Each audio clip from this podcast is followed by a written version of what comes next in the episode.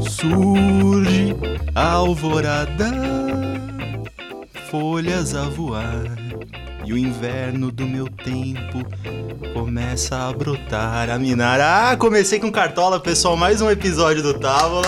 Aê! Talvez o último, não sabemos. Falaremos hoje sobre o apocalipse. Eric, tá pronto pra isso? Não pro apocalipse, mas para falar sobre? Pronto como nunca. E aí, Serginho, já começou a estocar papel higiênico? Total. Posso cagar à vontade aí.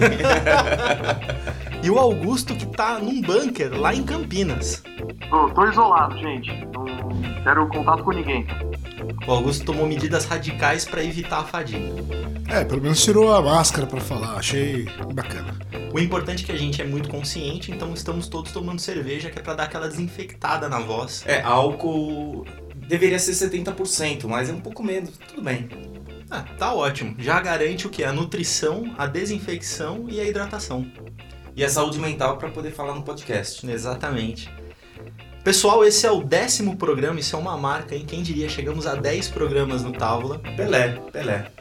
E talvez encerremos com esse número redondo também, não dá pra saber. Pô, tomara que não, cara. O problema não é encerrar o Távola, o problema é encerrar a humanidade. Ninguém vai ouvir essa porra no futuro. vai ser encontrado por algum alienígena que vai encontrar um celular com uma conta no Spotify e falar, Távola? O que que é Távola? E vai ficar ouvindo horas da Pamela falando sobre... Nossa, os caras colocam um fone de ouvido ao contrário. O OI, né, cara? Sei lá, alguma coisa acho. Pode ser que a gente esteja ensinando português para alienígenas neste exato momento. Cerveja boa. Estamos no terceiro mês de 2020, já testemunhamos o quase início da Terceira Guerra Mundial, depois do exército americano assassinar um lendário general iraniano. O surgimento e o espalhamento de uma virose implacável que ameaça colocar o mundo todo em quarentena. A guerra comercial entre Rússia e a Arábia pelo mercado petroleiro, provocando o derretimento das bolsas de valores em todo o planeta. E aqui me permitam um adendo: a morte talvez do maior jogador de basquete da nossa era, que foi o Kobe Bryant. Motivos suficientes pra gente achar que 2020 talvez seja um ano do começo do fim. Isso é um jogo ou é realidade? É a realidade, tudo isso aconteceu. E Estamos em março, Serginho. Em março. Então, soem as sirenes. Para as colinas ou para Campinas, como Augusto fez. Escondam-se em seus abrigos. 2020 promete ser um ano apocalíptico. E se a ordem é não sair de casa, então acomode-se no sofá e coloque seus fones de ouvidos, porque o Távola garante companhia pelos próximos minutos, discutindo a narrativa do apocalipse e as obras da cultura pop que exploram o tão temido fim do mundo. É um serviço de saúde pública, né, Serginho? Praticamente, porque acho que as pessoas estão entrando num desespero. E esse desespero, é, precisamos de um Távola para poder, enfim, viver. A gente faz esse sacrifício, né, Eric? Sim, eu acho que ah, as representações pop sempre ensinaram e é mais um caso desse, né? A gente aprendeu um pouco com o que já foi mostrado por aí. Então essa é a ideia. A gente vai falar basicamente da narrativa do fim do mundo construída pelos quadrinhos, pela, pelo cinema, pelas obras literárias. É um retorno ao Távola Raiz, senhores, finalmente, depois de vários assuntos que a gente também sabe falar sobre outras coisas, ou pelo menos ouvir sobre Ou outras coisas. tenta, né? É, eu acho bem legal eu participar de um Távola Raiz, né, cara? Agora vamos ver como seria. E vamos lá, ainda bem que temos aí Augusto e Gui pra, pra tocar. Eu acho hilário ser convidado para falar no, no Távola Raiz, né? Porque eu sou totalmente. Nutella. Exato. Muito bem. Obrigado. E isso me fez lembrar de uma coisa, o âncora já tava errando. Eu não estou nomeando o time escalado aqui para desinfecção do ouvido dos nossos ouvintes. Só tava esperando. Estamos aqui, eu, Gui Moraes. Até fiz uma entradinha que acha que o apocalipse é uma excelente oportunidade para ficar em casa, porque eu adoro. Não mudou nada a minha rotina, inclusive. Tô esperando pra ser liberado do trabalho para ficar mais em casa. Augusto Garcia, isolado em um bunker em Campinas, no caso. Eric de Carvalho, nosso professor que tá rindo da cara do perigo. E o Serginho Pinheiro, o Fininho, nosso editor, nosso produtor, que toda essa história de apoc- apocalipse vai render bons áudios pra ele, né, Serginho? Ah, com certeza. O podcast é a mídia do futuro. Total. Não pode ter total. contato. A, a grande questão é assim: ouvir é fácil, né? Eu coloco meu fone de ouvido e saio pra curtir e gravar. Mas a gente faz esse Aí o problema é meu. Né? Mas aí, Serginho, ó, fica registrado o nosso ato de resistência de estarmos aqui gravando o podcast, hein, cara. Uhul. Pleno domingo apocalíptico. Dispensamos 47 participantes para ficarmos em três e isso é algo seguro. Deus, Exato. Deus descansou no domingo, a gente não. Mandamos o Augusto pra Campinas e estamos aqui no Alto da Aricanduvers. Alto da Aricanduvers. Inclusive, logo logo tem jogo do Corinthians, que é um motivo suficiente para um apocalipse para dois palmeirenses. Os aqui. caras que não vieram com a camisa do Palmeiras com medo da Zona Leste. Outro dia, numa oportunidade oportuna, para ser redundante, eu conto sobre o enquadro que eu já vendo da torcida do Corinthians. Por isso que eu evito. Senhores, então vamos começar aqui falando sobre as obras da cultura pop. Vamos começar? Molhou a garganta. Pronto. que exploram de alguma forma o apocalipse, o final do mundo. E é óbvio que o método aqui foi o Dataku, né? Cada um trouxe a obra que mais gosta, não necessariamente a que é mais famosa. Mas existe uma construção narrativa, né, Eric? Você tem ali um acontecimento que pode ser N de N origens, e esse acontecimento é, provoca uma- a insurgência de um problema de ordem mundial. É, eu acho que filmes apocalípticos ou até filmes catástrofe, que também é outra vertente, eles surgem de existe uma vida em harmonia, normal, vamos chamar assim, cotidiana, algo acontece, esse algo tira tudo do eixo e aí algumas pessoas começam a se movimentar para a solução do problema. Grosso modo é isso. Seja um zumbi, seja uma peste, seja a natureza se revoltando, mas é sempre. é, acabou a normalidade, quem vai trazê-la de volta? E geralmente, spoiler, não traz de volta. Muda pra sempre a história da humanidade. É, então, eu fico pensando é, como que é a diferença de encarar isso na tela do cinema, na, na TV e na vida real. Será que a reação nossa é idêntica à, à da narrativa do, do filme? Ou será que a gente cai num desespero que não é um, um desespero montado dentro de um roteiro? Mas é uma narrativa, né, cara? Eu É acho narrativa. que. Eu acho que existem discursos de pânico, discurso de irrelevância, e aí um daqueles mais mediatizados é o do pânico. Sim. Então quando você tá assistindo no cinema, é lindo. Você tá comendo pipoca, tá bem acompanhado, o que for. Agora, quando é com você, eu acho que a coisa muda. E as narrativas que a mídia tem transmitido, ela tenta evitar, mas acabam resolando no pânico. Bom, eu, pra gente começar a falar um pouco sobre as obras, eu vou falar de duas minhas que são favoritas e que uma, inclusive, eu estou consumindo neste exato momento, que é The Last of Us, que é um jogo para PlayStation, foi lançado para PlayStation 3, PlayStation 4, no finalzinho do console do PlayStation 3, e ele é um dos jogos mais fantásticos que eu já joguei. Tanto em questão de roteiro quanto de jogabilidade, ele é um, um clássico dos, dos videogames recentes. E ele fala sobre, uma, sobre o espalhamento de uma infecção por fungos que transformam as pessoas em seres extremamente violentos, em monstros. E você controla o Joel, que é um personagem, enfim, que tem de alguma forma levar a Ellie, que é a segunda personagem no jogo, até uma outra zona de segurança por um motivo X que eu não vou dar spoiler do jogo. Mas eu tô jogando ele agora porque em abril, acredito, a gente vai ter o lançamento do Last of Us 2, se o coronavírus deixar. E ele é um jogo que vai dar sequência a essa história. Por que, que me chama muita atenção nesse jogo? Você não tem a construção do apocalipse em si. Você é uma mera testemunha do que tá rolando. Você sabe que tá tendo um, um movimento nas ruas de violência e de fuga, e o jogo corta no momento, no ápice do problema, para mostrar 20 anos depois esse mundo já destruído. Então é um mundo em que as pessoas vivem em zonas de quarentena, em que a polícia é extremamente violenta, o controle da peste é dado pelo fascismo, né? pelo, por um governo é, extremamente autoritário. E, ao mesmo tempo, a ilegalidade, as pessoas que contrabandeiam mercadorias e tal, é a economia básica da sociedade, porque enfim, o mundo globalizado ele de alguma forma resiste. E o que mais me chama a atenção nesse jogo é que mais do que discutir em cima do apocalipse em si, do final do mundo, o que traz o brilho para o roteiro é as relações humanas. É a, a sobrevivência do amor, da amizade, da fraternidade em meio a um mundo totalmente tomado pelo pânico.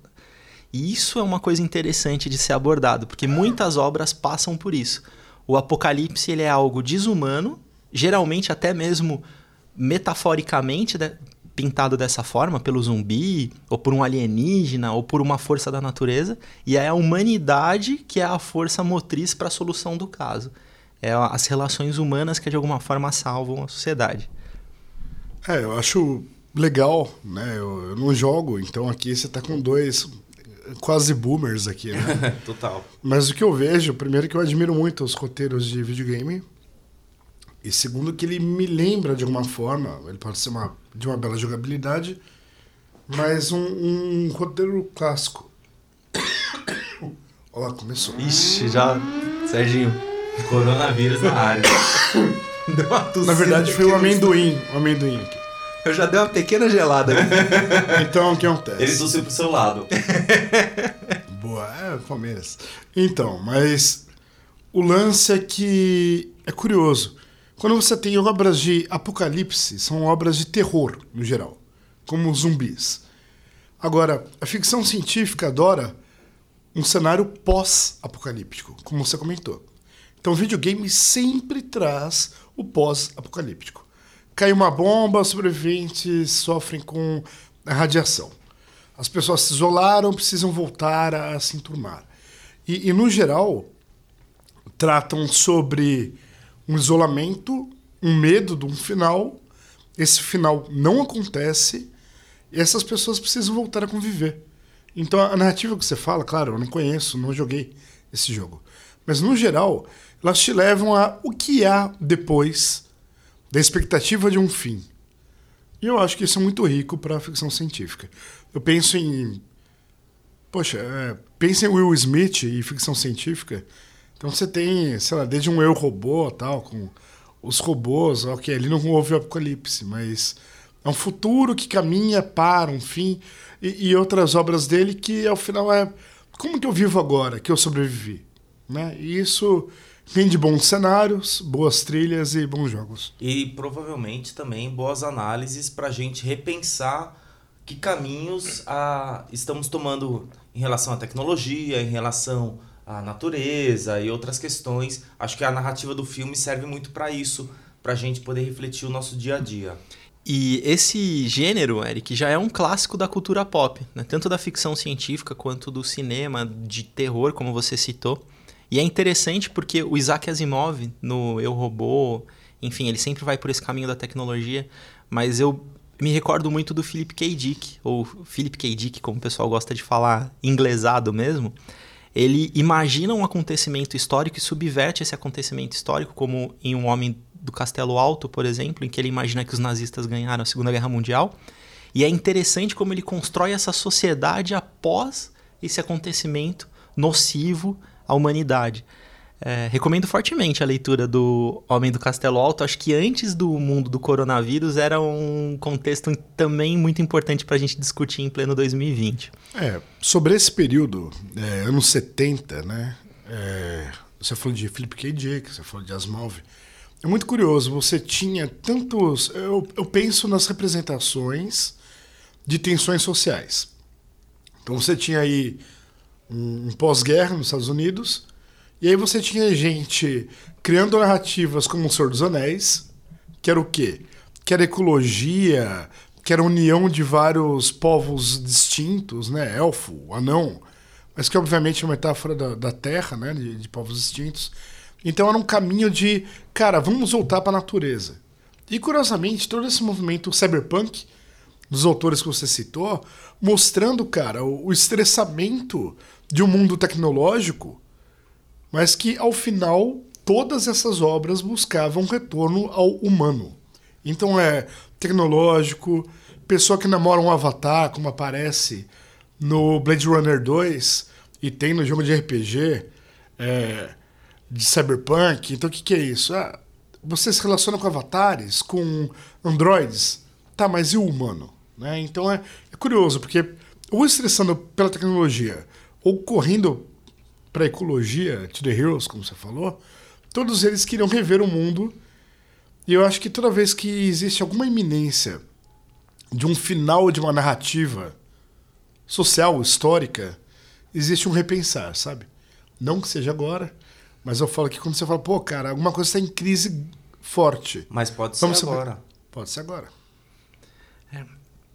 Eu acho im- importante a gente pontuar os estilos de, de apocalipse desenhados pela cultura pop. Então a gente já citou alguns aqui.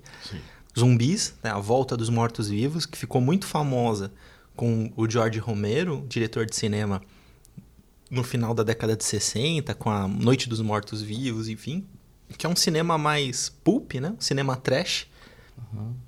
Você tem desastres naturais, e aí são gerais, assim, de- desde furacão a enchente, Isso, dia passando depois de amanhã. o dia depois de amanhã e tudo mais.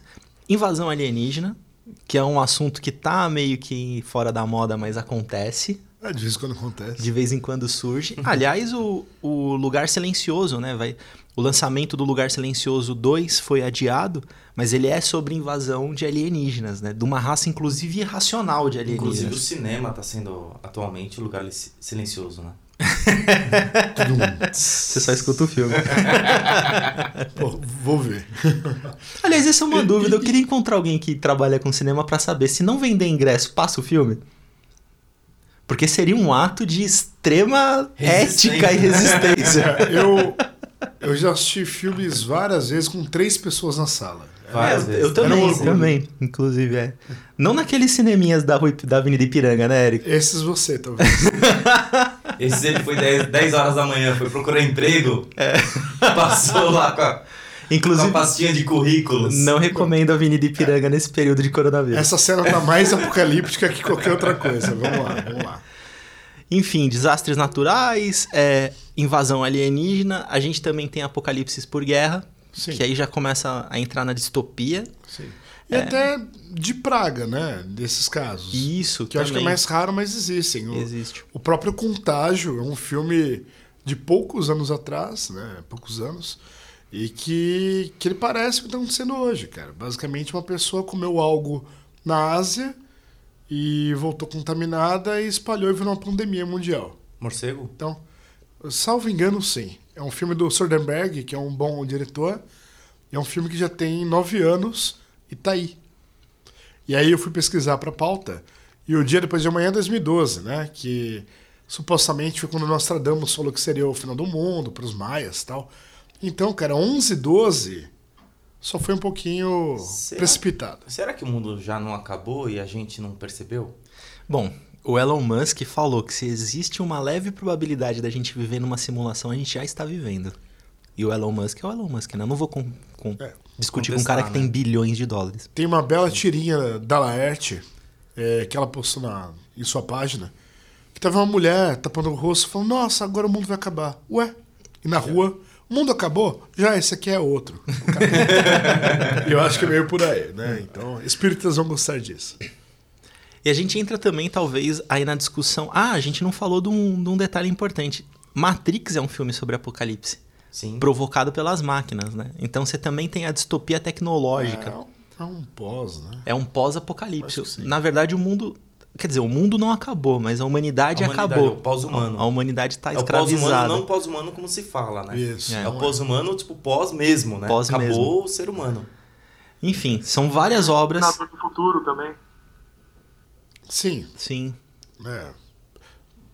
Traz o futuro. Exterminador do futuro é isso. Todo ele, é que eu acho que se alongou demais essa narrativa. Mas basicamente é a vitória dos robôs, né? Sim. Então tá aí. Eu não tinha parado pra pensar nisso. Que o Matrix todo mundo acha revolucionário, o Exterminador do Futuro já tinha feito Meu, isso. Exterminador do Futuro, que eu acho genial, É muito bom filme. sempre foi a iminência do apocalipse. Eles queriam evitar. E aí tiveram filmes que já foram rolando o apocalipse. Né? Christian Bale, eu não assisti, na verdade, porque eu já não sou chegado. E depois novas formas de evitar apocalipse. Então, cara, é.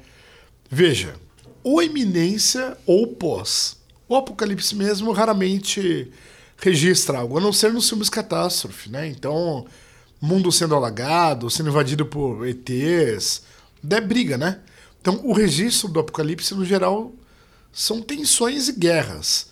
O pós é vamos juntar os cacos, e o pré rende bons filmes de um, de um desespero de evitá-lo, vai. E tem um. Particularmente, eu não conheço muitas obras que vão por esse caminho, mas tem o, o Apocalipse no sentido escatológico da palavra, e aqui cabe uma palestrinha. Escatologia é o estudo do Apocalipse na Bíblia, né? Que, enfim, esse termo foi reapropriado pela internet para outra coisa, mas é, existe também o Apocalipse religioso, tem uma série maravilhosa na HBO, eu recomendo muito a quem não viu que veja, que é do, do Lindelof, que recentemente foi o, o showrunner do, do Watchmen, que a gente discutiu por aqui, que é o The Leftovers, que, sem spoilers, a princípio falaria sobre o dia do arrebatamento, onde metade da população mundial some sem motivo nenhum aparente. E é uma, um, uma forma diferente de apocalipse, porque você vê a sociedade destruída por algo que não tem explicação. Então, se subir metade das pessoas amanhã muda a nossa vida completamente, porque você não sabe quem vai sumir, quem pode desaparecer. Peraí, isso não é Vingadores? É, então, o, o Thanos bebeu dessa fonte. Cara, o Thanos é a mesma coisa, tá explicado já. o Lindelof fez antes. O Thanos, aliás, Vingadores é uma obra sobre apocalipse? Não é, cara, não é. Mas, certa hora, isso rola e, como muito quadrinho, de uma forma bastante leviana, né? Some metade da população, caramba, e agora? Eu acho que o problema seria bem maior, enfim. Mas é interessante porque é o caminho que a Laerte tomou. Porque no final do Vingadores, agora pode dar spoiler de Vingadores, né? Já passou o tempo. Tá pode. liberado. É, no final de Vingadores, na verdade, é uma outra realidade a qual eles entraram, né? Um outro ciclo de, de existência para retomar as pessoas que tinham sumido e derrotar o Thanos. Sim. Agora, o que eu acho que a gente pode fazer? A gente pode. Eu, eu tenho uma leitura que o Apocalipse é uma narrativa frequente, seja de terror, ação ou ficção. No videogame, no cinema, nos livros, como for. E eu pensei muito no- na jornada do herói, porque a gente está acostumado a ver a jornada do herói como uma grande missão. E quando se trata de uma obra apocalíptica, se trata de você estar em seu local tranquilo, que é o começo de uma jornada do herói, segundo Campbell, né? Então você está em casa e, sei lá, começa a chover fogo, o que for. Então isso te tira da sua paz, não tenha dúvida. Esse é o chamado normalmente. O chamado é: opa, acabou a paz e a harmonia. Frente a um cenário global, né, de, de fim iminente, que é o caso do Apocalipse, algumas pessoas dessas obras tomam a frente como protagonistas. Porque elas são chamadas a sair do local de conforto para é, evitar o fim do mundo ou para proteger alguém que ama. Então é, é engraçado como muitas vezes mostra as pessoas aceitando, mas quando você tem que salvar a família ou a pátria, alguém aparece e vira o super capitão, né? Salvar a pátria. Independence Day. Independence Day, nós tínhamos a Terra sendo invadida por alienígenas e o presidente americano. Ficção, né, gente? Não infectável. Ficção. O cara, o cara salvou o mundo, não só os Estados Unidos. É um pouco diferente da real? É diferente, mas é ficção. Enfim, essas pessoas são chamadas a resolver um problemão, né, cara? Quem que é o presidente americano da Independência Day? Eu não lembro. Bill Pullman. É o Bill Pullman. Isso. Aliás, não foi o Bill, Grande Bill Pullman de pequenos papéis. o Bill Pullman, ele faz um filme sobre pós-apocalipse também. Posso estar enganado. Vou até confirmar se é ele. Mas ele faz o Idiocracia. Quem já ouviu, já assistiu esse filme? Ah, já ouvi falar, mas não vi não. Cara, o Idiocracia é um filme profético. Porque ele é um filme em que os idiotas tomaram o poder. Então a sociedade ela é completamente Que afirmação é essa? Tá ok? Tá Uma ok? afirmação polêmica. Olha, eu errei. Não é o Bill Pullman. É um cara muito parecido com ele. Você errou, não, o Eric errou. Não, é o Bill Pullman no Independence Day, mas no Idiocracia é o Ah, Luke tá. Wilson. Não, Ah, quem errou foi o. Guilherme, pelo O amor de Deus. acadêmico cara. não erra. O acadêmico Isso. não erra, o âncora é, cara. Mas não foi um erro. Foi só uma, uma chance de dar uma, uma pontada de indireta nessa sociedade. Bill Pullman salvou a humanidade e sei lá se Trump conseguiria, cara. Porque a última representação que lembro do Trump foi em Gremlins 2, que se não era um apocalipse, vocês nem devem lembrar, eu era jovem ainda. Faz E- tempo. É, faz tempo.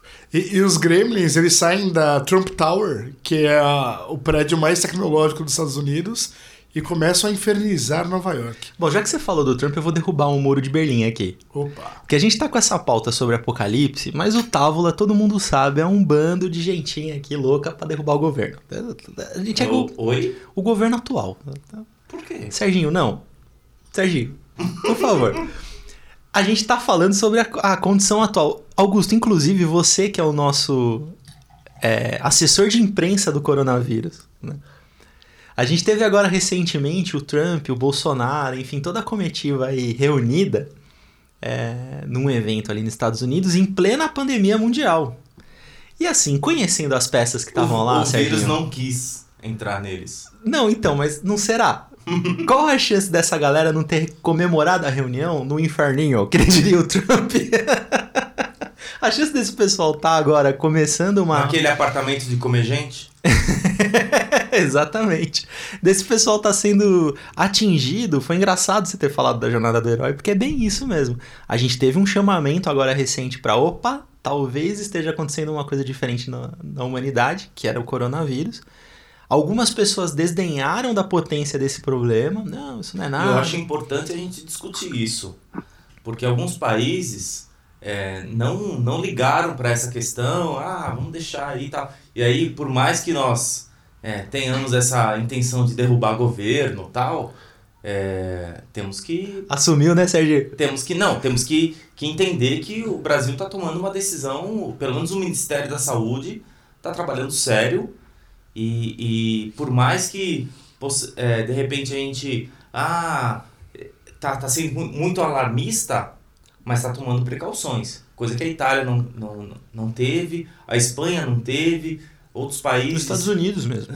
Inclusive o- o- os Estados Unidos. Inclusive tem um meme muito legal do, do, do pessoal da, da Holanda. O chinês todo cheio de, de plástico em volta, preocupado. A Itália querendo entender o que, que era aquilo, né? Meio despretensioso. E o, o holandês ali do lado, tranquilo, de bermuda, calmo, sossegado, enfim, fumando seu baseado e vivendo a vida. É, eu acho que o holandês é, é sempre representado dessa forma, né? Meio tranquilo e em paz. Agora eu penso que. Por que será? Porque ele tá tranquilo em paz. é uma boa representação. Agora, é um clichê até dos filmes de apocalipse mostrar as pessoas desdenhando. Não só de apocalipse. Então pensa em Sexta-feira 13. Aquela pessoa que fala bobagem, pessoal. Não há nada a temer, é o primeiro a morrer. Então sempre essas narrativas trazem alguém que desdenhou e sofre. E, e notem, mesmo esses filmes apocalípticos, ah, tá chegando aos Estados Unidos e a Índia já foi invadida, é sempre assim. Então um terceiro já sofreu. E essa representação de um terceiro que já sofreu é para que você sinta empatia e diga: opa, vai acontecer aqui. Então, seja Itália, seja outros casos, em falando do, do coronavírus, que demoraram a agir, isso de fato se tornou um, um alarme né, para outras pátrias, outros países, e que estão preocupados. Talvez mais preocupados, muito, pode ser. Mas é o cuidado para não acontecer o que aconteceu com o vizinho. Bons tempos que Corona era só cerveja, né? Eram bons tempos. Que a gente botava um limãozinho, que o limãozinho também desinfeta, na boca da, da garrafa. Nunca gostei. Nunca gostou de corona? Draft nunca. Augusto, traz o boletim do corona pra gente, porque eu tenho que fazer justiça. O Augusto está já há alguns dias no nosso grupo do WhatsApp, alertando a gente sobre os perigos do vírus. Olha, eu queria falar que ah, eu tô há duas semanas já falando pra gente fazer essa porra de quarentena e ninguém me levou a sério. E agora finalmente estão falando sobre isso. E eu vou então dar dados atualizados no momento que a gente fala. 152 mil casos confirmados e quase 6 mil mortes. Teve até uma pausa dramática. Não, mas assim, longe da gente querer fazer piada com coisa séria, eu acho que o principal problema do coronavírus está sendo literalmente a desinformação. E isso é uma parada que eu queria falar em cima do que o Eric está dizendo. Tá acontecendo quase que um meme. Não é um meme, mas é um viral. As pessoas estão glamorizando a burrice. E isso é perigosíssimo. Então, tá surgindo muito no WhatsApp. É muito comum ver os italianos cantando na, na varanda. Que bonito e tal. A Itália tá o sofrendo. povo se unindo É. pela nação. A Itália, ela tá sofrendo aí desde o Berlusconi em cima de um, de um governo extremamente estranho, cara. né? Uma população. E é es- esquisito porque é o berço da sabedoria ocidental, da literatura, da poesia, da arte, né? Falando em berço, eu tava pensando, desculpa cortar o seu, o seu assunto total, mas eu tava lembrando de uma viagem que eu, né, Roma Antiga. Aquela cidade era uma cidade perfeita. E as pessoas imaginavam que ali as pessoas viveriam pro resto dos tempos. E hoje é o quê? É o berço aí do, do coronavírus. Cara, eu acho que basicamente, tanto aquela época quanto hoje, se trata de saneamento básico e higiene, cara. Sim. Sim? É isso. Então, obviamente não tinha aquela época. É, tinha um princípio né, de, de esgoto. O que é muito curioso imaginar isso na Que era a tecnologia da época. né? Exato, não, Sim. mas era genial já. Já era uma preocupação. E ainda assim é difícil. Pensa na peste negra na Inglaterra. Então o, o que havia era falta de higiene. Então até hoje, né, tentando não ser alarmista, eu acho que se trata de tenha higiene, lave as mãos, né, veja onde você está e lave as mãos, onde você toca. É isso, cara. Com cuidados, a gente não entra num pânico que não é algo legal. Augusto, quais são os cuidados que você tá tomando? Olha, tô agora tentando evitar ao máximo me expor. Acho que, por exemplo, idas ao trabalho agora é só home office. O podcast. Só tenho feito exercício ao ar livre, com distância das outras pessoas. Tá metido com uma ramudra, né? Oi? Tá metido com uma ramuda? Não, se eu tivesse eu estaria com corona, né? Eles não pegaram lá na festa?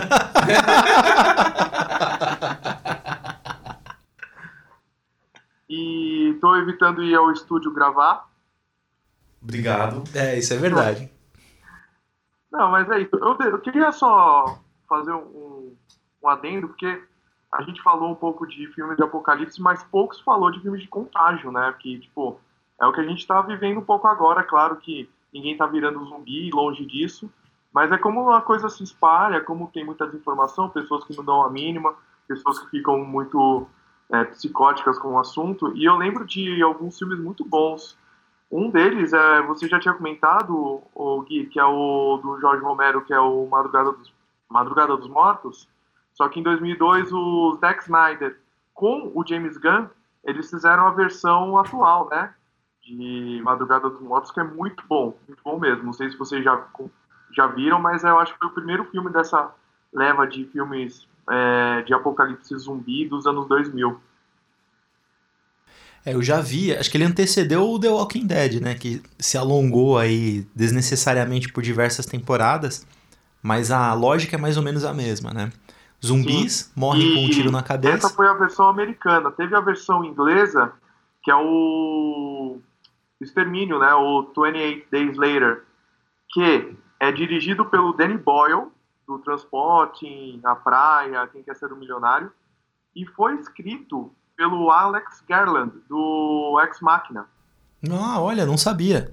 É, então, no começo dos anos 2000, grandes roteiristas e diretores, e, bom, Zack Snyder fez um bom trabalho em alguns filmes, né? Eles inauguraram esse gênero de, de apocalipse zumbi, né? Eu acho que era um pouco a noia daquela época, né? Augusto. Tanto apocalipse zumbi, contágio.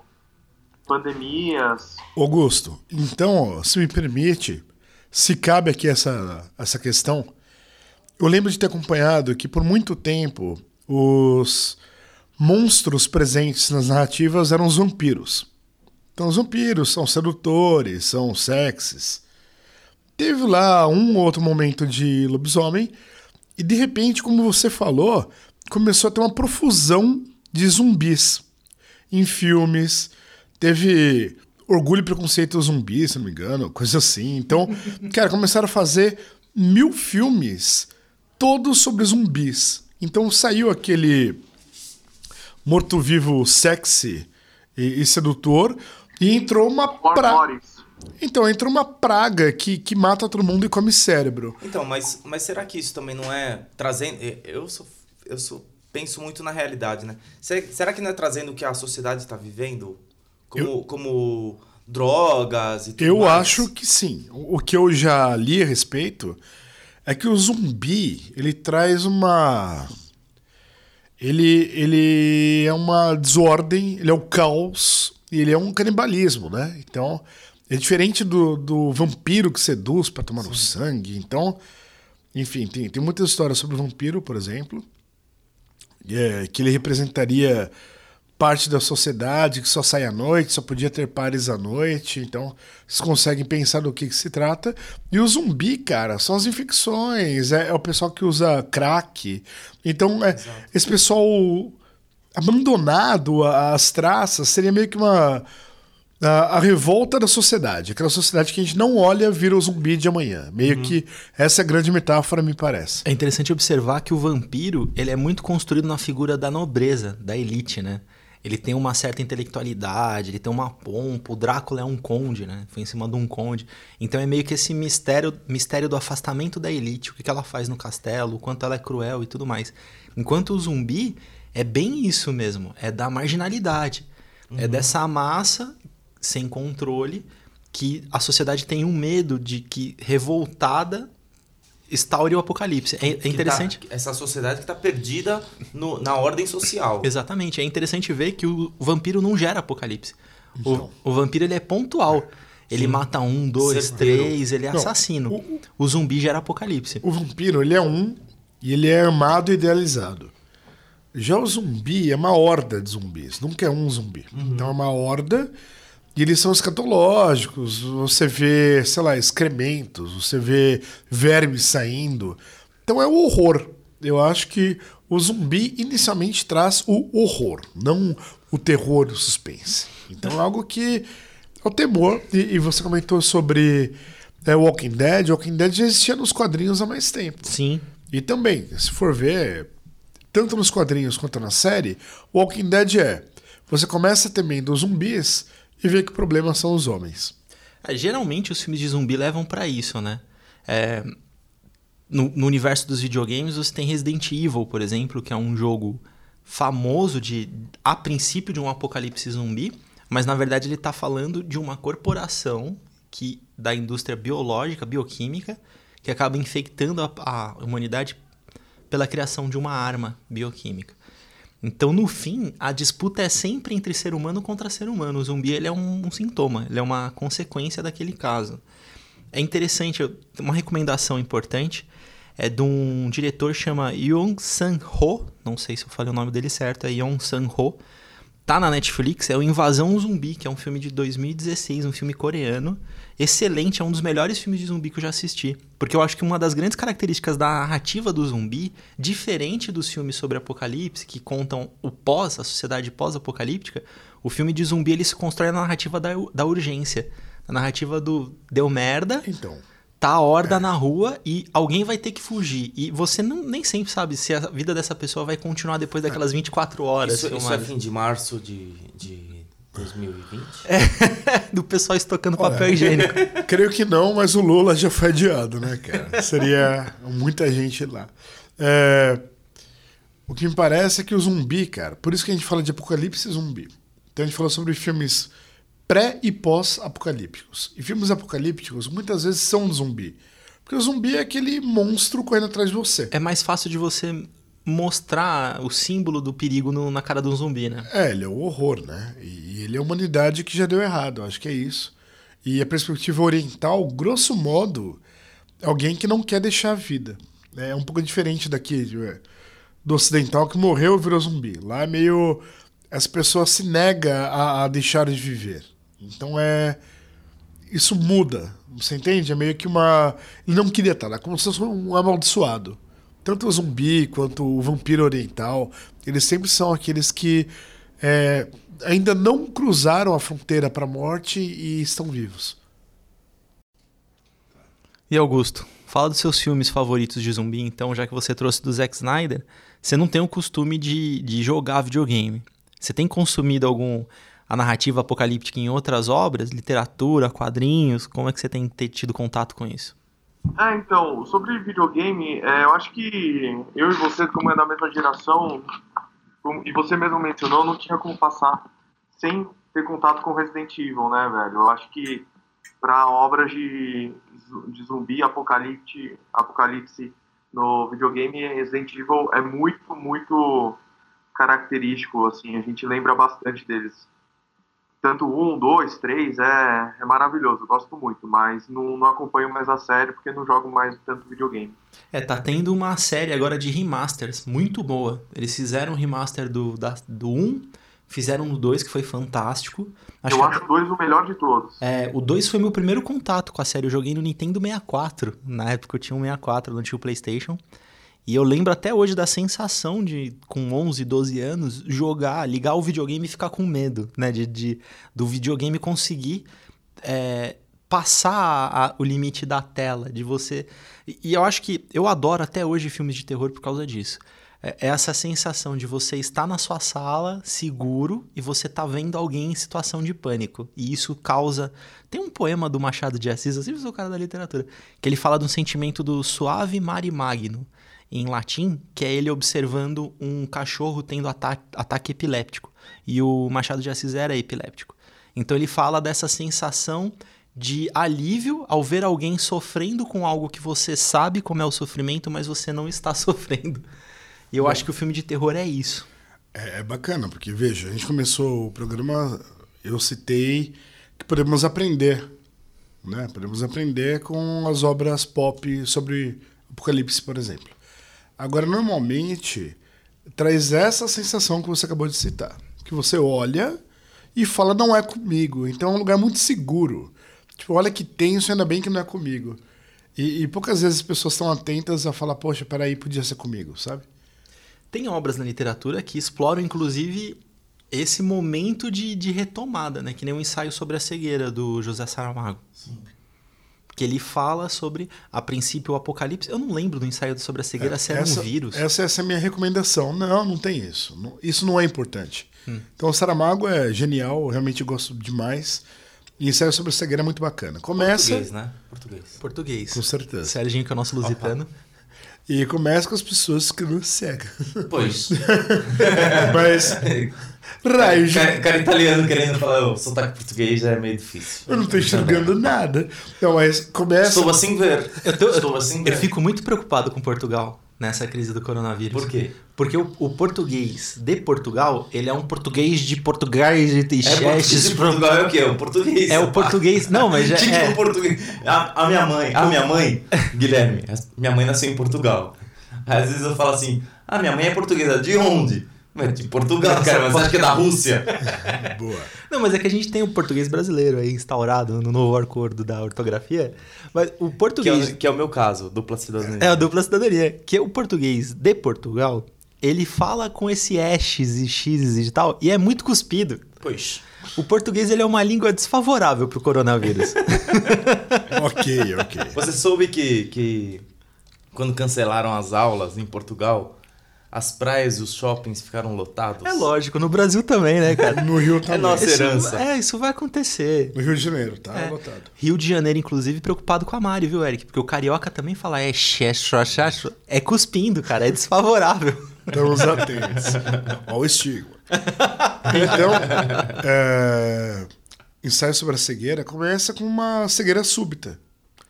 E é mais um, né, uma obra que as pessoas não enxergam e começa a revelar o pior da sociedade. E eu adorei o filme também, que ele é bem bacana, bem fiel, eu acho. Claro que não tem a riqueza literária do Saramago, mas ver São Paulo, que foi a, a principal locação uhum. do filme, todas as traças e com lixo. E eu já vi São Paulo muito próximo a isso, não hoje em dia, mas já vi. Cara, é, é um cenário apocalíptico. E falar, caramba, uma cidade qualquer, tá? Amo São Paulo, mas é como Madrid, é uma cidade. Uma megalópole, uma megalópole. Passou de 9 pode milhões. Ser qualquer uma e tem lixo e largado e é o que sobra, né? Caso acontecesse um apocalipse de fato.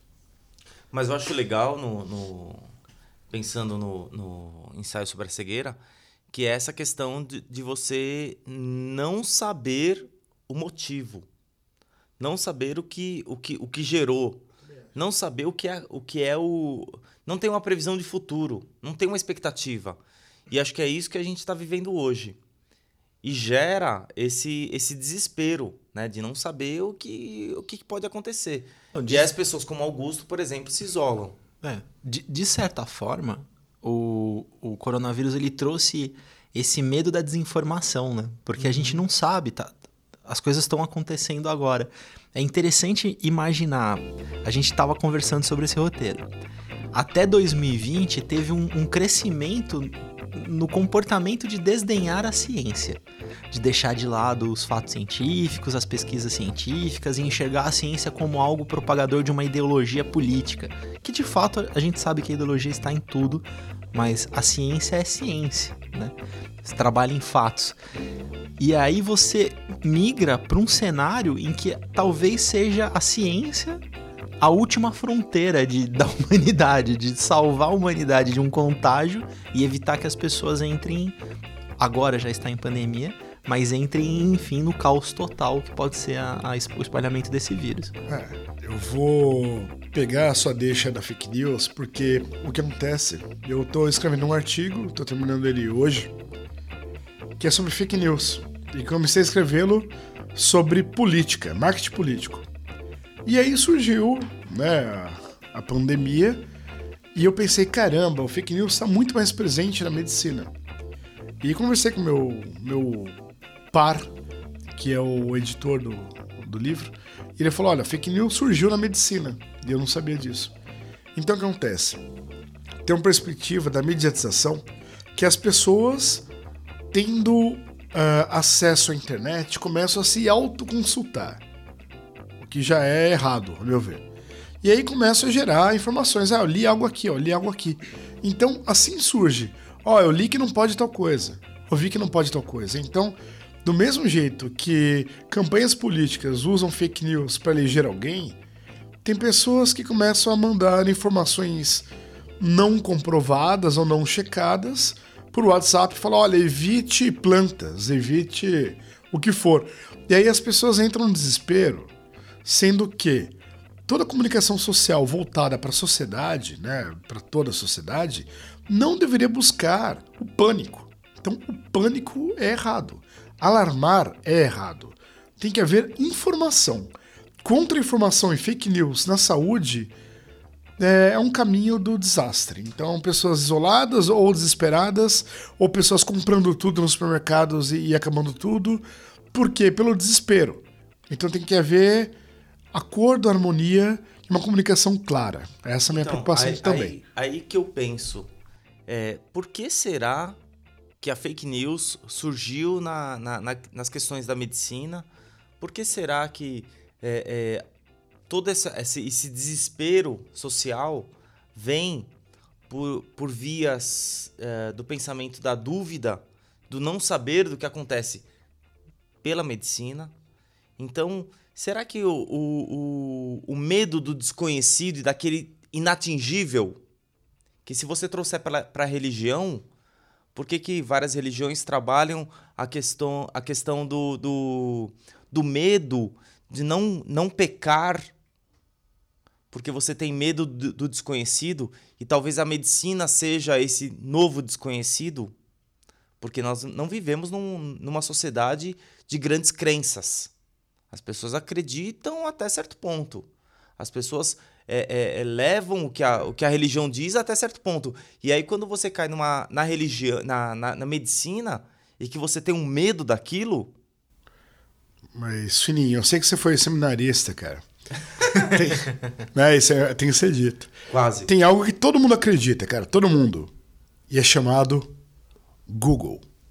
Exato. Então o que acontece? Exato. Tem pessoas que têm medo de, de não saber, da ignorância. Tem Sim, gente que não sabe. sim. E tem gente que quer direcionar. Então alguém fala: peraí, que eu li aqui, ó, eu já sei.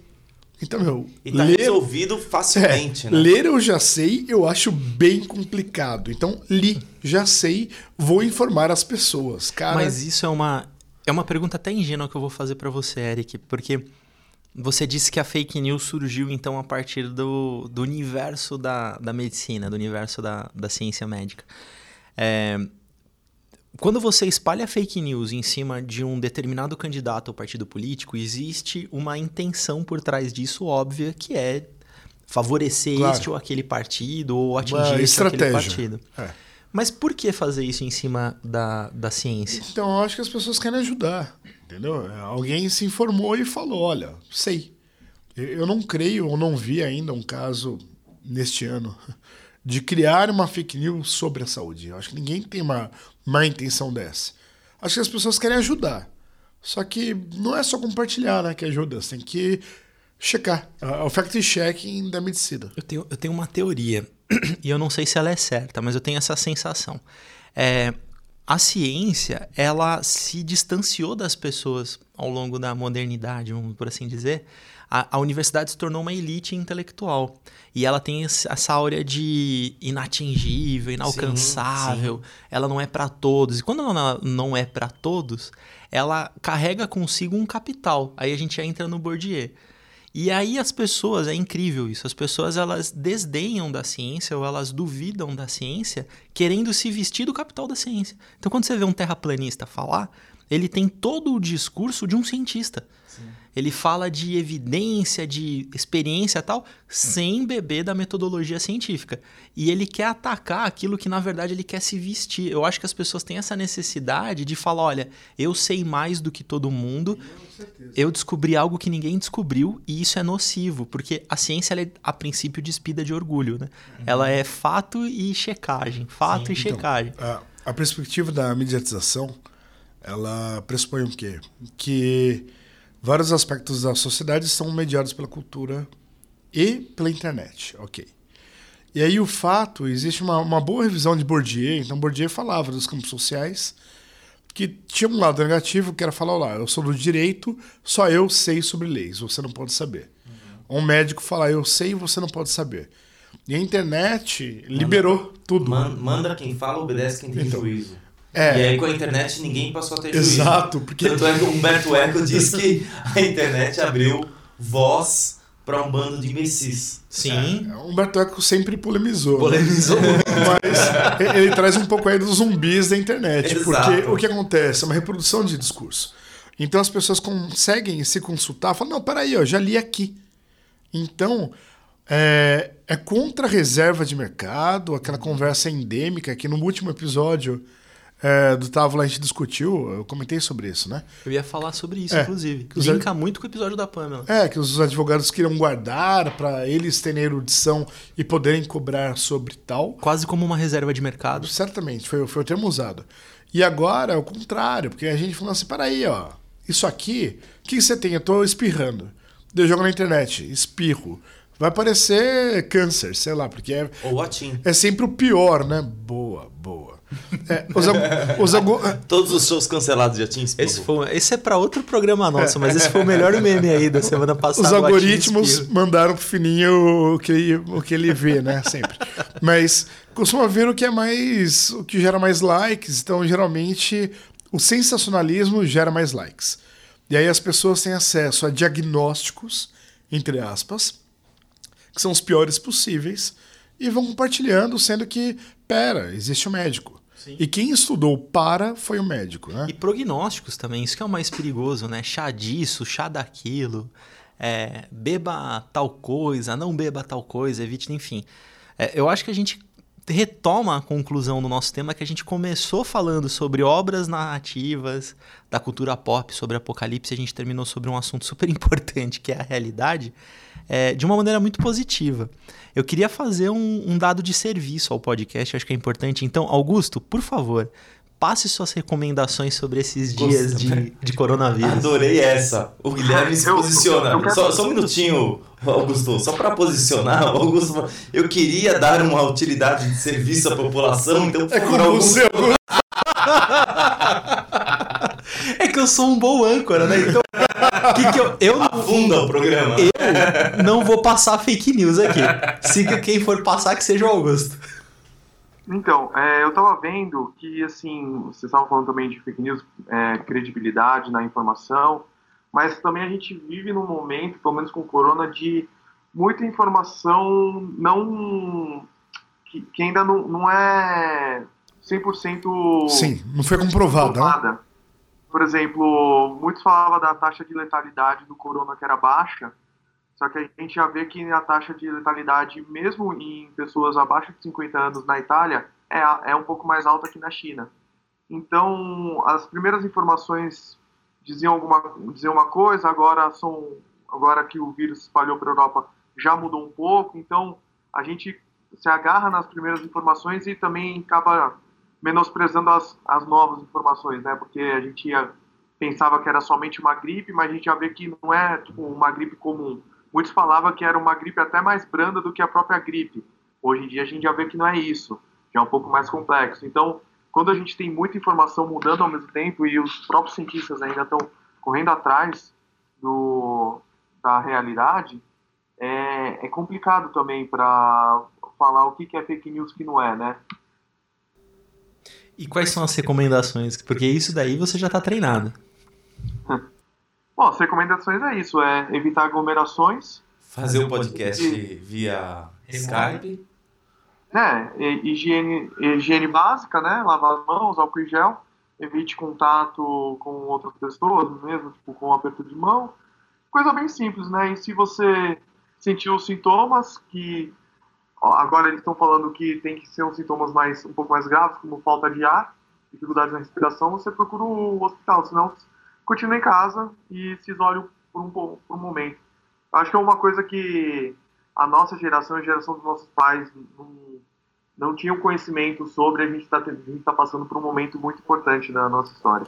Eu acho que, Augusto, ah, na humanidade nós não temos um exemplo tão próximo disso. Acho que talvez a gripe espanhola, que tenha sido algo é, assim, que se acabou se espalhando, Matou mas. um terço da população. É, A gente mas, mas a gente está num, num, num outro mundo, né? É, mesmo a gripe espanhola, a gente não estava tão conectado quanto, né? E assim, A gripe espanhola atacou muito certas regiões. a, a gripe espanhola, correndo o risco de ser meio Ozymandias, ela foi sucedida de uma guerra. Então é importante a gente saber sim, disso. sim. Que é e que foi, não e só... foi o fim da guerra que fez espalhar, né? Exatamente, que não é só o, o- enfim, as ameaças aí do vírus que são importantes. É importante a gente buscar informação pra tudo. Acho que essa é a conclusão deste episódio Sim. do Talva. E, tam, Bu- e também ET assim, Bilu, e, e não, e não se desesperar.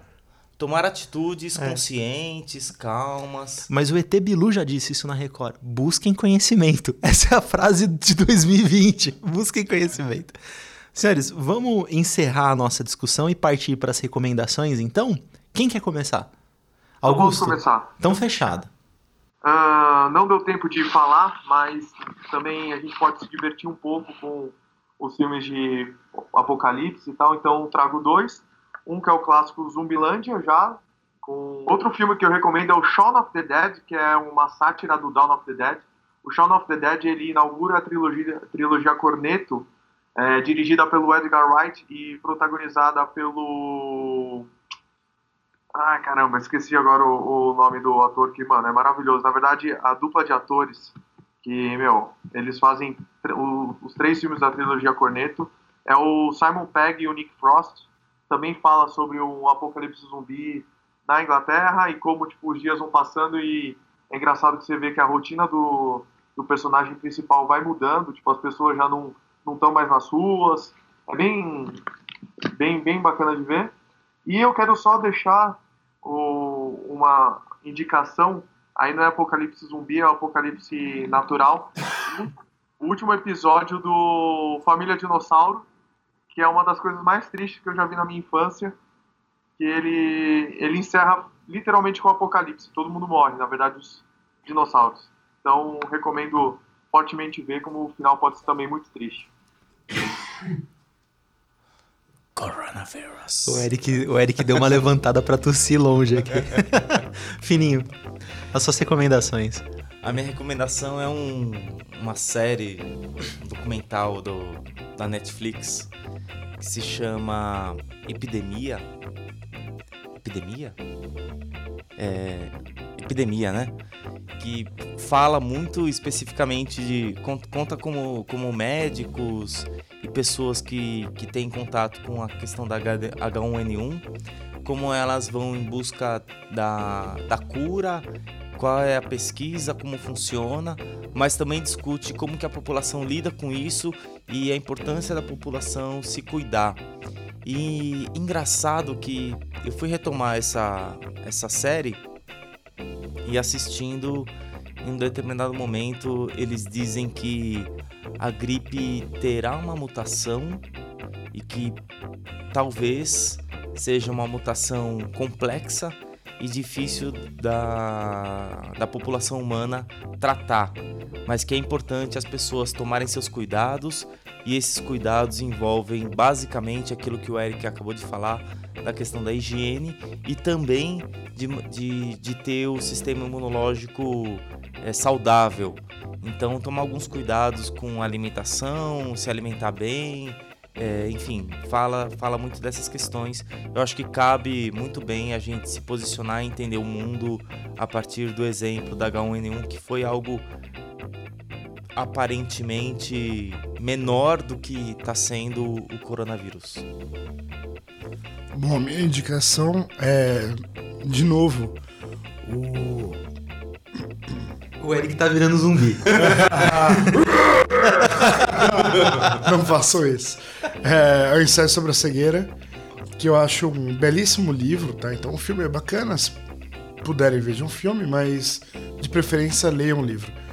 Que é isso, é um cenário apocalíptico, sem dúvida, porque as pessoas perdem a visão e apenas uma pessoa mantém a visão, que é bem curioso, e isso começa a mostrar o pior do ser humano. Então, em Terra um de livro. Cego, quem, não, quem tem olho é rei, é isso? É, talvez. tem que ler. Bom, a minha recomendação vai para o universo dos podcasts. É até sacanagem recomendar os caras porque eles não precisam, eles têm um bilhão de downloads, mas que se dane. É o Nerdcast 3 quem sabe Quem sabe eles recomendam a gente, né? Pode ser que algum dia eles recomendem. Que é o Nerdcast 342, que é um audiodrama que se chama T-Zombie, a gravação dos mortos. Ela é feita a partir de um conto escrito pelo Abufobia, tá disponível na Amazon também. E ele é, enfim, protagonizado pelo Guilherme Briggs. Sabe quem é o Guilherme Briggs? Dublador que faz a voz do Superman, do, do Dr. Manhattan. Enfim, é uma gravação, assim, eu acho primorosa, envolvente. Você realmente fica com medo e é a respeito de um médico no meio de um apocalipse zumbi. Vale a pena acompanhar. Chama T-Zombie, a gravação dos mortos, enfim. Senhores, esse foi o Távola, último Távola de 2020. Da humanidade, não. Fica a gravação aí pra posteridade, busquem conhecimento, hidratem-se. e até mais, até o próximo programa, senhores. Valeu. Valeu. Valeu.